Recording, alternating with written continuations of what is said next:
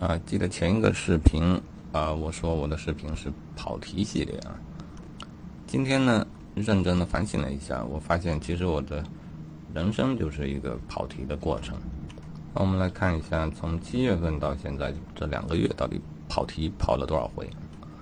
啊，我的自媒体的主战场本来是在喜马拉雅，因此我会产生许多碎片的音频的节目，呃，然后他们。都会被整理，嗯，正常呢，我会规律的将其上传到喜马拉雅。但是这两个月呢，这个题就跑了啊！这两个月产生了这些音频，我也把它们归类到待上传的文件夹里面，但实际上都没有上传。今天要做一下这个事儿啊！但做之前呢，我们先回顾一下两个月了，我到底跑了几回题？好，这几条。还没怎么跑题啊，它算同一个话题。嗯，怎么开始的呢？我是在小宇宙上面听到了刘少南的节目，然后去尝试他的，呃，他的产品啊，叫做 Flomo，一个笔记的 APP。后来呢，就跑题了啊。关于 Flomo 的事情，看起来两个月再也没有思考到过。好，这里简单给一些总结啊，实际过程比这个要复杂。我对 Flomo 进行了一些评测和试用，到目前为止，我还是觉得它作为一个便签是非常合适的。关于它的作者刘少南，他最打动我的事儿就是听说啊，他花了五年的时间做了一个产品沉思录这样一个系列的作品。呃，换句话说，他持续五年在思考同一个话题，啊，我觉得他会成功的。虽然我最近又弃用他的产品啊，最近我在用语雀语雀来做笔记，语雀比 Flomo 笨重啊，但是似乎它有一些呃好处，就是对于零星的记录，后期似乎可以做成更有系统一些的，呃，在语雀里叫做知识库的这样的形式啊，这也只是说多了一种可能性而已，但我实际并没有去使用它。关于知识库的整理，其实我自己一直在思考和尝试。这个在其他录音里也可以看到，好吧，说跑题啊，这算第一次跑题，中间夹杂着一些比较随机的思考啊，各方各面的，然后这里又冒出一条法律的，啊，说实在的，过了法考之后，两年了，我还没有去实习，这又是一个严重的跑题啊，只是偶尔学习一点法律知识。到八月底呢，我看了一些小说啊，做了一些记录。这算不算跑题呢？啊，这是八月头的时候。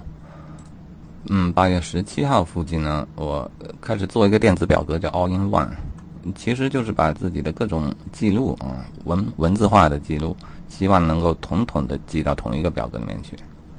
嗯，这样它后期利用的想象空间是比较大的。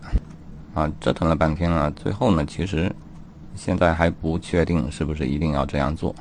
然后比较自然的就会思考到啊，关于记录它的本质到底是什么，形式应该怎样啊？然后记录的是什么呢？记录的其实是思想，而记录思想的目的是什么呢？嗯，是让思想更好的产生啊。很自然的就会考又考虑到反复考虑过的思想啊、意识啊这一类的问题，以及我之前曾经有段时间。啊，集中思考的关于思想经济的一种设想，啊，这怎么说呢？这也算是跑题吧。然后法律来一条，嗯，然后买了一些书，准备进行学习的啊。这说明这都是我目前兴趣的方向。嗯，主要是为了买这个水产养殖相关的书。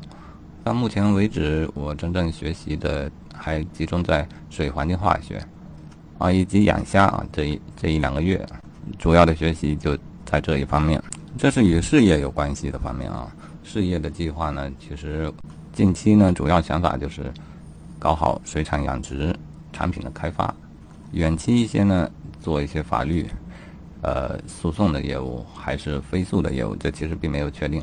如果做非诉讼的业务呢，股权、股权架构、股权激励诸如此类的，是我接触比较多的，也是一个可能的方向。好，再说这个水产的学习啊，嗯，这个就没有拿出去发布啊，但是实际上也形成了这样一些笔记。嗯，有一些是早期做的啊，去年底，然后这两个月开始的呢，就是这一些。主要是水产养殖的环境学。嗯，至于养虾那一部分呢，学习方式不一样。水产养殖环境学是看书，看书的过程我就会做语音的笔记。啊，而养虾呢，我其实是在 B 站上面看视频啊，有一位养虾的小鱼是我的第一个导师啊，他视频挺多的，有一百六十多条。嗯，现在我看了一半吧。呃，看视频的时候做笔记呢，我就用电子表格的形式来做笔记。啊，大概就是这个样子。然后继续跑题吧。嗯，因为上了 B 站，后来就觉得自己也可以在 B 站发一些视频。嗯，到九月十七号开始，我就有类似于这一种的录音啊。这个其实并非录音，这些都是录像啊。其中有一些可能在 B 站已经发布了。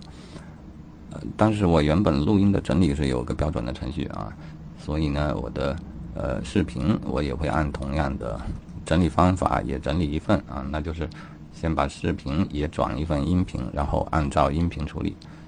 所以我在。标题之前加一个 V 啊，代表这一条音频呢其实是视频转过来的。现在如果我在电脑前进行录音的话，我直接采用录像的方法进行录音。总之，先把像录下来再说。用不用的看得看现场发挥的情况怎么样。如果实在是不值得一看呢，但值得一听呢，我就转成音频，反正照音频处理。那以上就是简单回顾了一下这两个多月的一个生活。啊，当然这些是可以分享的部分。我相信还有一些家庭生活方面的日记啊，其他的思考就没有在这里。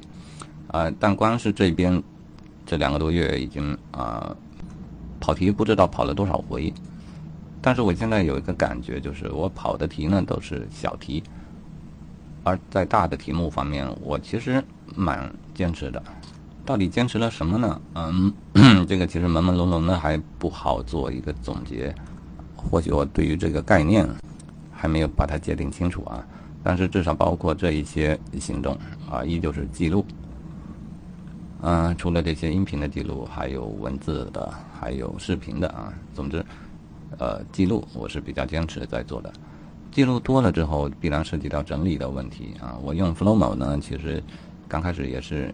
啊，希望能够利用它的标签的功能，但是最终我认为它的标签功能并不符合我的使用习惯，或者说，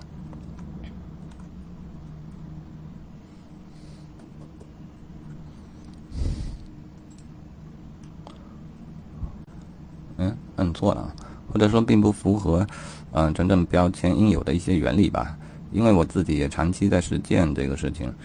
我要给我的嗯所有的记录呢增加一些关键词，目的是为了后期更方便的利用它们，啊，所以关于关键词，啊这种思考呢，有史以来其实非常的多。我我觉得我也和刘少南一样，是一直在打磨同一个产品。